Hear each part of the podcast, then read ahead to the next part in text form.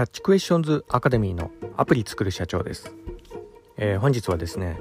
メタバースにより偽物が本物より勝る時代にというようなところでお話の方をさせていただきたいと思います、えー、私のこちらの番組はですね主に YouTube で配信させていただいておりまして YouTube の方はですね iPhone アプリの作り方ラズベリーパイによるリモートサーバーの構築方法仮想通貨のマイニングなどちょっと専門的なお話などもさせていただいております、えー、こういったお話がお好みというような方いらっしゃいましたら YouTube の説明欄ですね、えー、そちらに番組リスト別に URL 貼ってありますのでこちらからもぜひよろしくお願いいたします。え YouTube でアプリ作る社長と検索していただいたら出てくるかと思います。では、えー、本題のメタバースにより偽物が本物より勝る時代にというようなところでの、えー、お話なんですが、えー、本日はですね、えー、フォーブスの記事をこう読みながらこうふと思ったところがありましてあのフォーブスっていうのはあのニュースの、えー、IT 関連のあのニュースなんですけどね、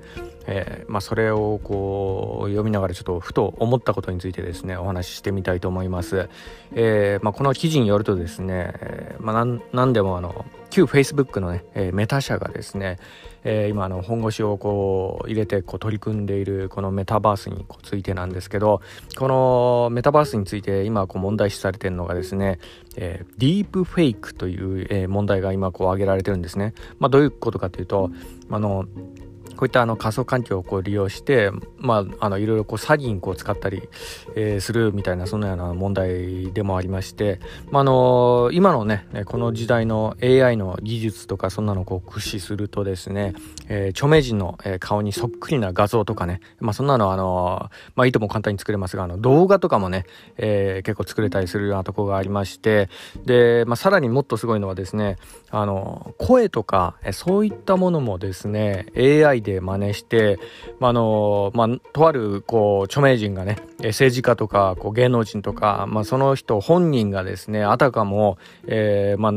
YouTube とかでなんかこう投稿しているようなね、えそういうようなことがこう、できてしまうみたいなとこがあるみたいなんですね。で、これがまあかなりあの技術が発達してきてですね、で、とあるあの仮想通貨の DAO プロジェクトとかそういうものでこう悪用されて、で、あの、まあ、これ実際にこうあった事件の一つでもあるんですけど、えー、例えばあの、イーロン・マスクがですね、えー、あたかも本人が喋ってるような感じの動画をですね、なんか作ってしまって、で、これからこう、これこれしかじかの草コインに投資します的なね、なんかそんなような発表をして、で、不正にその草コインの価格をこう釣り上げたみたいなね、そんなようなこう事件も起きてんのが、まあ今のこの時代でもあるんですよね。はい。で、こういうのがですね、まこれからどう、まあ、どんどん出てくるだろうなって、まあ、今のね、AI の技術は本当すごいですよね。あの、本当に、まあ、ちょうどこの前もお話しさせていただきましたけど、なんかプロのね、画家が描いてるようなね、えそんなようなあの絵画とかそういうのもこう作れちゃうような時代なんで、まあ、これはまあいろいろ悪用されるだろうみたいなそんなようなところもあり、まあ、これがですねメタバースというこう仮想空間みたいな、うんまあ、そんなようなものになればですね、えこういうような詐欺集団がもうあちこちでこう出現するんじゃないかみたいな、えそんなようなことが、え、言われているようなところがありましてまあまああのーまあ普通ねこういったメタバースとかそういうような技術に触れたことのある方だったらですねまあそういうような時代来るだろうなというような、え感じなところはまああのまあまあ以前からちょっと思ってたところもあるかもしれないですけど、まあそうだからとしてもですね、じゃあその、こういったあの、まあ不適切なメタバースとか、じゃあそういうのをこう作らない方がいいのかと、こう言われてしまうとですね、えー、そうでもないところもあるのが、まあこういったあの IT 関連の技術の、まあ差がとも言えるようなところでもあるんですよね。はい。で、このメタバースね、いるいらないとかね、そういうレベルの問題ではないんですね。今のこの世の中のこの流れからするとなんですけど、まあ、そもそもですねこの IT 技術っていうのはですね社会的モラルがどうのとかそういうようなもので世の中に普及するとかそういうものではないんですよね。まあ、あのウェブ Web1 も Web2 もですね、これまでの歴史をこう振り返ってこう見るとですね、あの、モラルとかそういったものでこう社会にこう普及したというよりか、その逆でですね、人間の欲望に従って発展してしてきたって言ったところがあるんですよ。これはね、悲しくも。まあ、それがこう事実でもあるんですよね。まあ、例えばね、戦争とかね、えー、エロ画像とか、こう出会い系とかね、そういうようなものにこう従ってね、え世の中にこう広まってきたっていうような過去があるんで、まあ、だからこそなんですけど、じゃあメタバースはね、社会的にこう通念、モラルにこう反するものなので、じゃあ世の中にはこう、えー、広がらないものだろうっていうような、えー、そういうようなことはまずないかなというような、まあ、ところでもあるかなってとこですよね。はいまあ、これはもうおそらくなんですけど、まあ、その人間の奥深い欲望をこう反映したような、え、そういうようなところでもあるんで、まあ、あのおそらくもう世界にこう普及するのはもう誰も止めることができないのかなというふうにこう、まあ、思えてしまうようなとこもありますかね。はい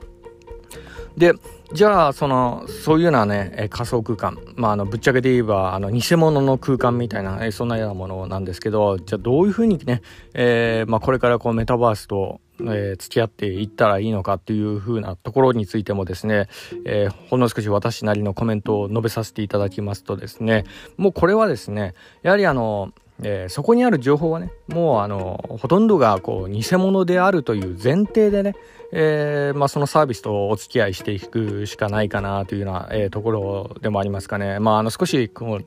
ドライなね、え、社会になってしまうかもしれませんが、まあ、ただあの、これからの時代はですねえー、もう騙すより、えー、騙される側が悪いというような時代、まあ、こういうような流れになるのはこれは間違いないと思いますね。はい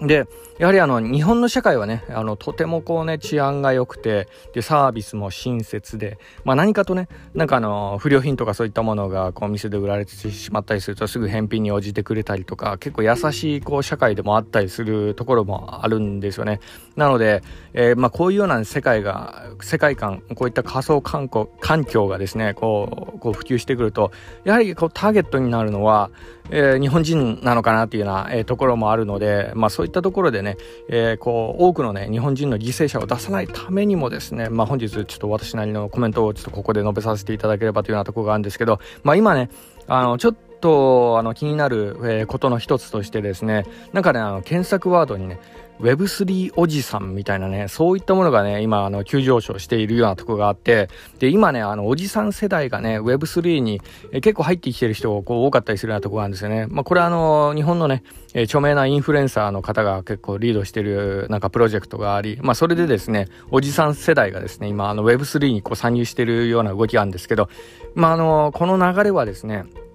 あの、結構あの、騙される人も結構出てくるんじゃないかなというようなところがあって、で、まああの、NFT とかも、えー、今は優しいサービスですみたいな、そんなようなあのコメントをそのインフルエンザの方言ってたところもあるんですけど、えー、これはちょっとね、危ないちょっと流れなんじゃないかなって、そんなようなところもあり、あの、NFT とかね、この Web3 はですね、もっとね、えドライなね、えー、そういうようなね、えー、運営スタイルでもあったりするんで、まあ、だからこそね、こういうこう危険、まあその Web3 の危険性とかそういったのもですね、まあよく理解した上でこういうのにこう参入した方がいいのかなっていうようなところがあって、まあこういった技術に興味を持っていただくっていうのは、あの結構、あの日本にとっては、あの特にね、おじさん世代、団塊世代の方とか結構こういう、まあいるところがあるんで、まああの、こういったあの方々がこう参入していくと、まあもこういった技術もよりこうね、えー、盛り上がってきて世界にこうね、えー、対抗できるようなそういうような組織にこうなるんじゃないかなっていうようなところもありますけど、まあ、ただねその一方でね、えー、その入り口の部分で挫折しないがためにも、えこのセキュリティの部分はあの一つこう頭の片隅にでもちょっと入れていただければというようなところがあるんですけど、まあ、とにかくね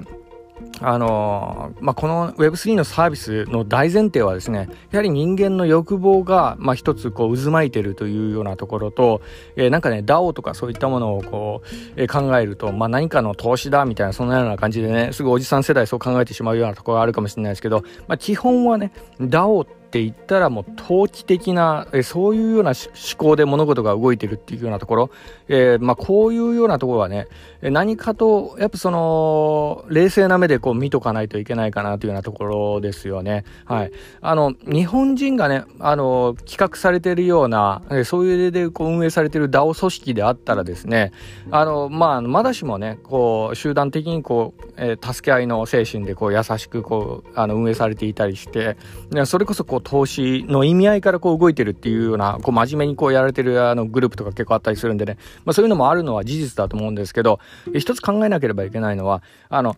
日本標準ではなく、え世界標準で、えこれが、これらがこう動いてるというようなところですよね。Web3 として、え世界にこう繋がったんであれば、日本の標準ではなく、やはりね、世界の標準で考えなければいけないんですよね。で、世界をこう見渡すとね、やっぱあの、ほとんどがね、やっぱあの、物の取り合いですよね。はい。まあ、それはもう基本ですよね。あの、まあ、日本のマクドナルドのにね、なんかあの、の机にこう、お財布を置いてトイレに行くようなね、そういうようなことでもね、財布盗まれないなんてね、そんなような社会なのが、こう、日本でもあったりするんです。